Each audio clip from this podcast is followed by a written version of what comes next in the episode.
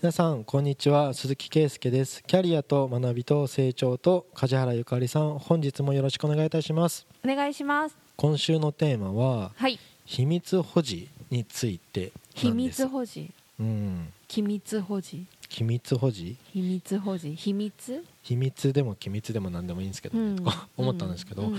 入社時うにん。そういった誓約書を取らせたいっていう相談結構多くてですね、うん。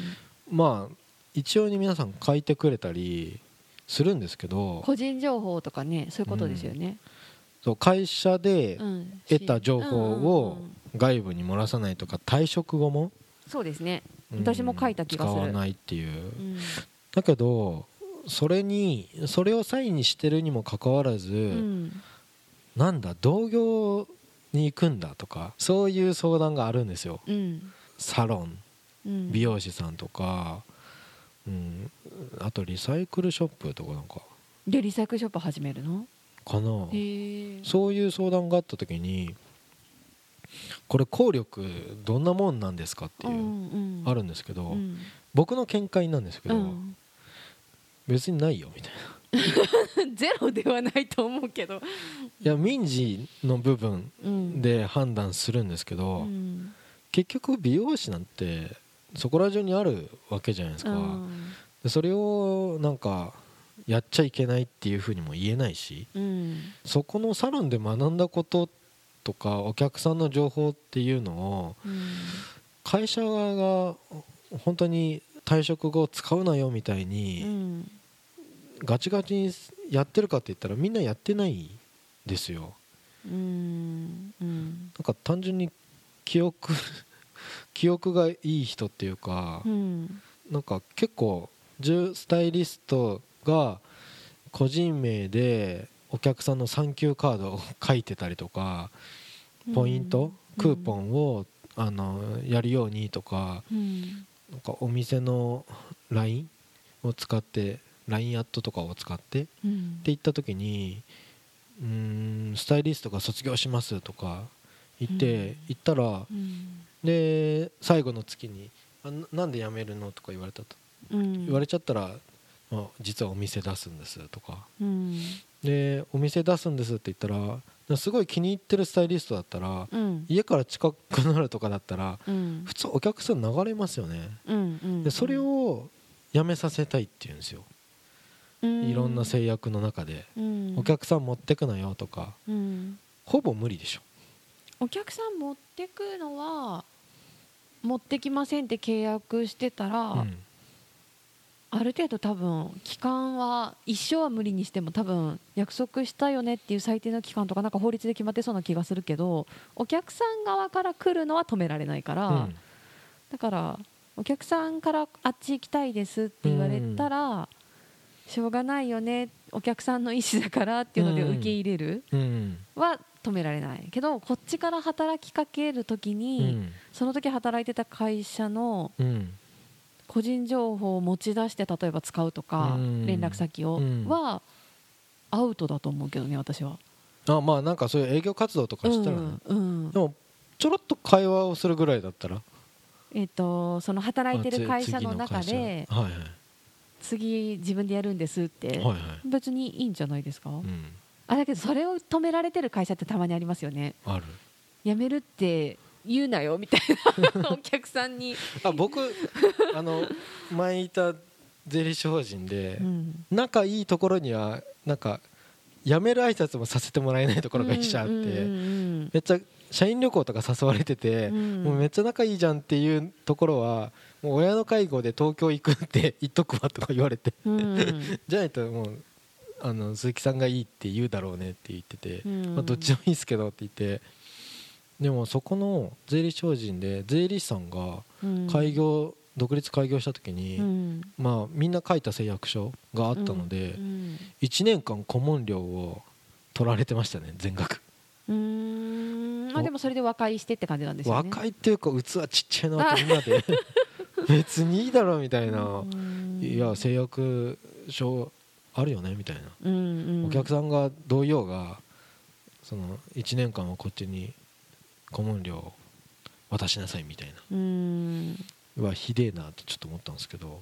でもなんかいろいろ見てると結構そういう事例がたくさんあって正しい対処法とか弁護士が紹介してますよ。うん。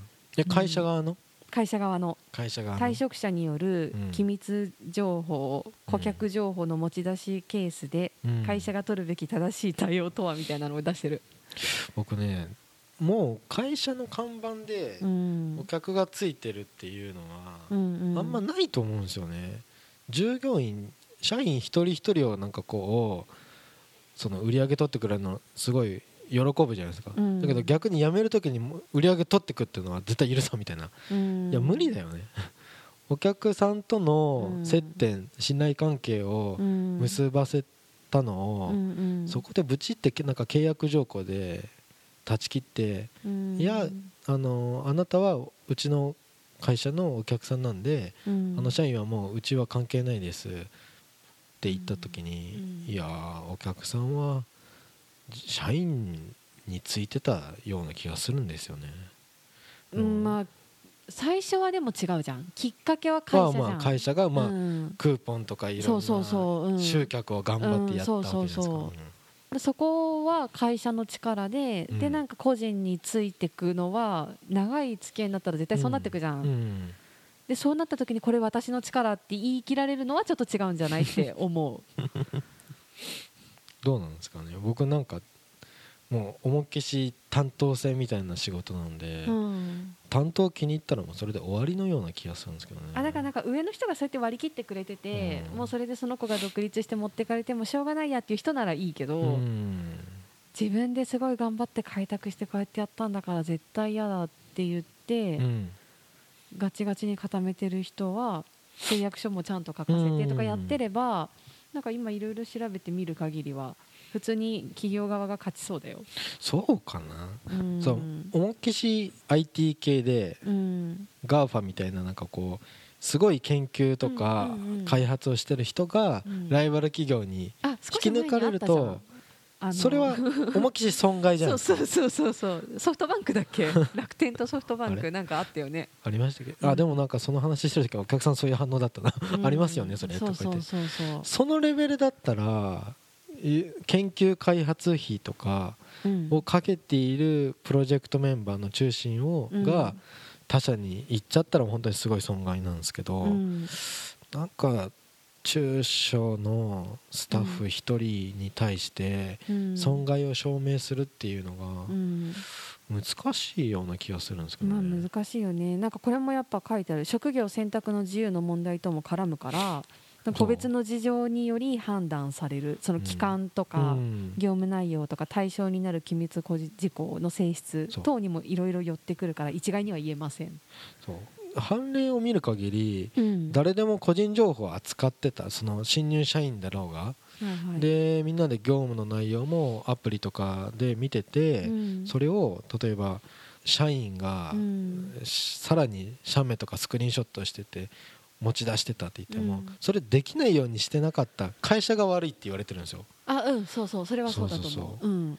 もうそうなると、うん本当にこうフランチャイズでうん。そういった個人情報保護とかいろんな観点でうん。名簿もフルネフルネームうん。表示されないよううん。にそういった仕組みをやってるところはうん。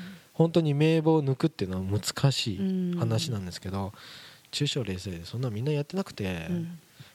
なんか名簿も見てて危ないいやなんか普通にパスワードをかからずに送られてきたりするから、うん。最近パスワードない方がいいっていう動きになってるんですよ。あそうなんだ。それは知らないけど。あの暗号化とか圧縮するなみたいな動画とか。あそうなんだ。は要はテレワークのとか、い。スマホで仕事するとかメールでも、うん。パソコンじゃないと開けない環境を強いてるっていう相手方にだから今まではこうファックスだろうがアップロードでもよくうん。よくしてくってのが、あの行政改革の河野さんの話なんで、う郵送じゃないとダメだよとか、暗号化してないとダメだよとか、うん。そういうのはどんどんなくそうっていう動きなんでだからなんだろうな本当に大事な情報っていうのは、うん。そうそうないような気がするんですけどね。で私メールのやり取りで普通に個人名連絡先とか書いてあるデータとかうん。交換する交換するっていうか送ってもらうことありますけど、大きい会社だともうクラウドに上げた、うん。わけわかんない ID とパスワード番号でうん。毎回変わるやつで送られてくるんですけど、うん中小の人たちとやり取りするときは、普通にエクセルにベタ打ちのがポーンってパスワードもなしに来ることがある。それびっくりしちゃうそうそううそうそうそう。でも今それにもパスワードかけない流れがあるってこと、そうそれのクラウドとかで取りに行ってくれとか言うのも、うん、でも無駄だからやめようぜみたいなえー、動きの。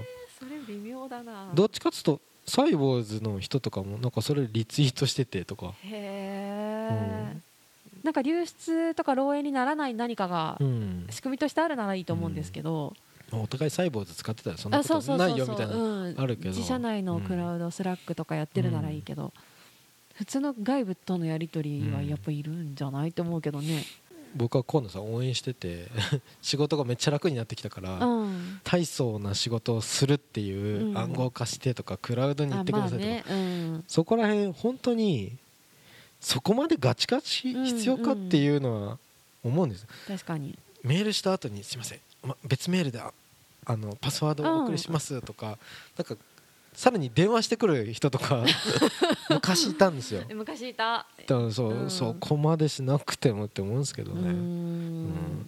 程度によるんじゃないですかその取扱データの。取扱データどこまで大事なんだろうね。個人情報？だって前前の私のそれこそクレジットカードの会社とかそもそもそんなやり取りすること自体ありえないと思うけど、うん。全部個人情報だから何に使ったとかそういうのとかもすっごいきっちりやってたイメージがある。今ニュースになってるのが Google とクッキーの話がある。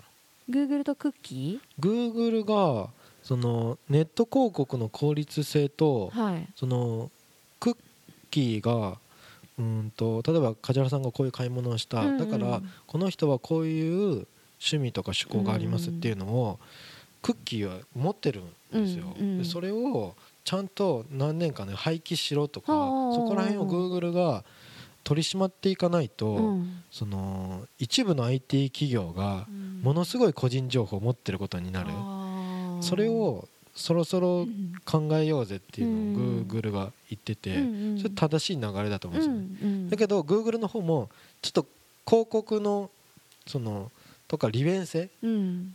利用者からからすると提案されるといいじゃないですか、うん。あこの漫画好きな人はこっちの漫画も読んでますよって言われるのも便利でいいじゃないですか、うん。まあ確かに。好きなものにアクセスしやすくなるっていう。あこんなのあるんだってなるもんね。それとめっちゃ私のこと把握されてるっていう、うんそこをそろそろやらないといけないっていうニュースがあったんで、うん。難しいですよね。やってほしい人はやってほしいって選べるようになるんじゃない？多分。あやりたくない人は。私の情報は削除しろみたいな。そうそうそうそう。そう多分そうなっていく気がするけどどうだろうね。年配の人はみんな削除して。うん。Google フォームとかなんか音声データうん。全部漏れてたとかなんかあったじゃないですか、ああ知らない。そうなんだ。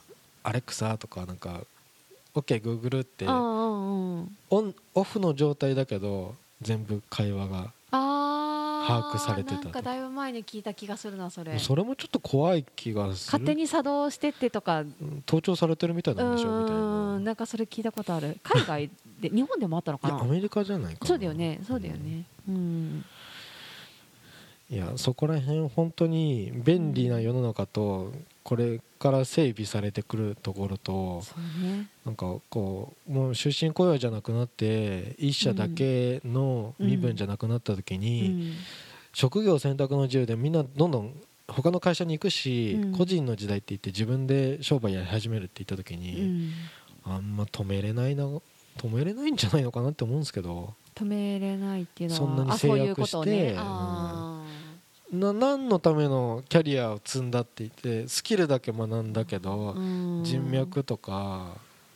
うん難しいよな業種によると思うよ。なんかその飲食とかうん。美容室とかその使用頻度が割と高い系だったらまだいいかもしれないけど、うん。なんか一社すごい大事みたいな取り方してるところでうん。その一社持ってかれたら経営に大打撃みたいなのだとまたちょっと違う気がするけどうん。どうなんだろうね。うん。まあ、モラル？問題じゃない。個人のモラルの問題もある気がする。どこまで義理を通すかみたいな。だったら、うん。その敵対関係になるんじゃなくて、うん。コラボしてある程度そなんか折衷案っていうかそれ社員とのなんかいい関係を結んでおけよみたいな感じがするんですよね。うん。あともうちょっと器でっかくいこうよって思うんですけど。うんそうね。客はなんかこっちにあるぞっていうのをうん。通用しないっていうか社会的な価値の方が高い気がするんですよね。損害一人客を取られたからっていうよりも。うん。うん。いやなんかより良いサービスがもしその新しく自分で作った方の人なんだったら、はい。時間が経てば淘汰されてっちゃうじゃんその古い会社の方は、うん。はだからそこは世の中のその市場っていうか、うん。そのニーズに流されていくものだと思うけど、うん結局そのベースの人間関係のところは、うん。さっき言ってた一番理想はうん。経営者側の器が大きくで辞める側も そのなんていうの辞める時に泥かけるみたいなことせず、うん。ちゃんとありがとうという感謝を持って、うん。競合になるっていうよりもさっき言ってたようなその協業できるじゃないけど、うん。共存共栄を目指していく企業じゃないとうん。結局長い目で見て長く持たない気がするんだよね。最初のお客さんなんか引っ張ってなんか変な関係ギクシャクしててうん。あ実はあなんか前の会社集客こんな装置あったんだ知らなかったって言ったらそいつただのバカなんで 僕からすると。だったらまあその僕についてるお客さんは僕がこう対応するうん。このままさせてもらってだけどある程度ライセンスを使わせてもらってるみたいな契約うん。とかで折衷案を。うん。でやっぱり日本人って交渉が下手だからそうね。なんかこうコラボを探すみたいな話にいかないんですけどやっぱりこれはダメなのかダメじゃないのかはっきりさせておきたいっていう考え方なんですけどそうなんだ。なんかもうちょっとなんかいろんなうん。経営者と従業員がある程度交渉するような文化あっていいような気がするんですけどね。お互い妥協点探すみたいな。うん。紙切れ1枚でダメとか。そうなんか今までは会社が絶対圧倒的に強かったから、それを守るみたいな労働基準法ができて、うん。それがより強くなってて、うん。でも今言ってた通り会社いろいろ変わったり個人で独立したり、いろんな形ができてくるともう基本的に経営者も従業員も対等じゃん。だからどっちかがどうみたいなことより話し合おうよっていうことだよね、うん。結局何でも。そう。うん。でも辞める時に急にっていうよりかは、うん。開業したいとかうん後々起業したいとか、そうやって、まあ、個人で仕事をしたいっていう思いがあったら、やっぱそれはオープンにしていくようなうん。風がいいと思うんですよね。うん、オープンにできない会社多いって聞くけどなんか中小の結構なんかやっぱり業績伸びて頑張ってる会社さんはそういうの全部オープンな気がする、そう兼業副業 OK ですっていう風な流れで、うん。その先にやりたいことがあるっていうのも別に配慮して汲み取って、うん。それでなんかお互いウィンウィンのうん。将来が描けるならうん。じゃないと一人勝ちとかなんかそういうの一人勝ちは続かないと思う本当に。うん。なんか特にねこれからいろいろ共存していくっていう発想が大事で、一社で抱える時代じゃないって、うん。この間もなんかに書いてあったけど。本当器の問題っていうか、まあ、事業は器小さいやつ多いですけどよく聞くんですよ、まあなんか。あの税理士さん変わったんだけどとか言って、うん。税理士さんの所長が前の担当者はうん。税理士資格持ってないですから、なんかそのあ辞めたやつに仕事を振るのはダメですとみたいな手紙が来ましたよとか言ってそういうことやってるところなんだと思ってちっちゃって。そうそう。僕もちっちゃ何そのアナウンスとか言って。ちょっとそのアナウンスはちっちゃいな。そこまでやったらちょっとやだな。そうそうそう。もう絶対に自分の顧問先は離れないようにでもそれ絶対逆効果だよね。そう何？と思って。うん。あの子がなんか嫌なところで働いてたのかなって言っってて思っちゃうよねそういうの見ると。完全に郵便代を無駄にした逆効果だよ。って思うけど。うん。うん。そういうのは良くない。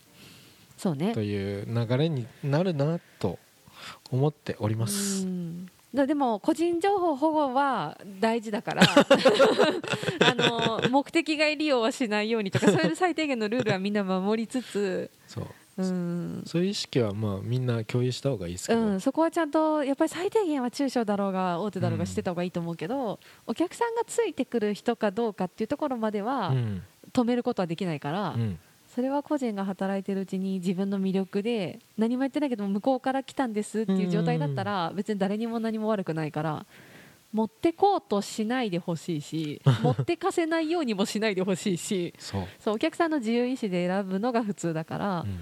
そういう感じになればいいんじゃないですかね。ありがとうございます。じゃあ今日まとめてもらったところで、はい。今週は以上とさせていただきます、はい。ありがとうございました。ありがとうございました見ご質問をお待ちしています社会保険労務士事務所コルトスのホームページまたは info アットマーク sr ハイフン koluts ドットコム info アットマーク sr ハイフンコルトスドットコムへお問い合わせください。お待ちしています。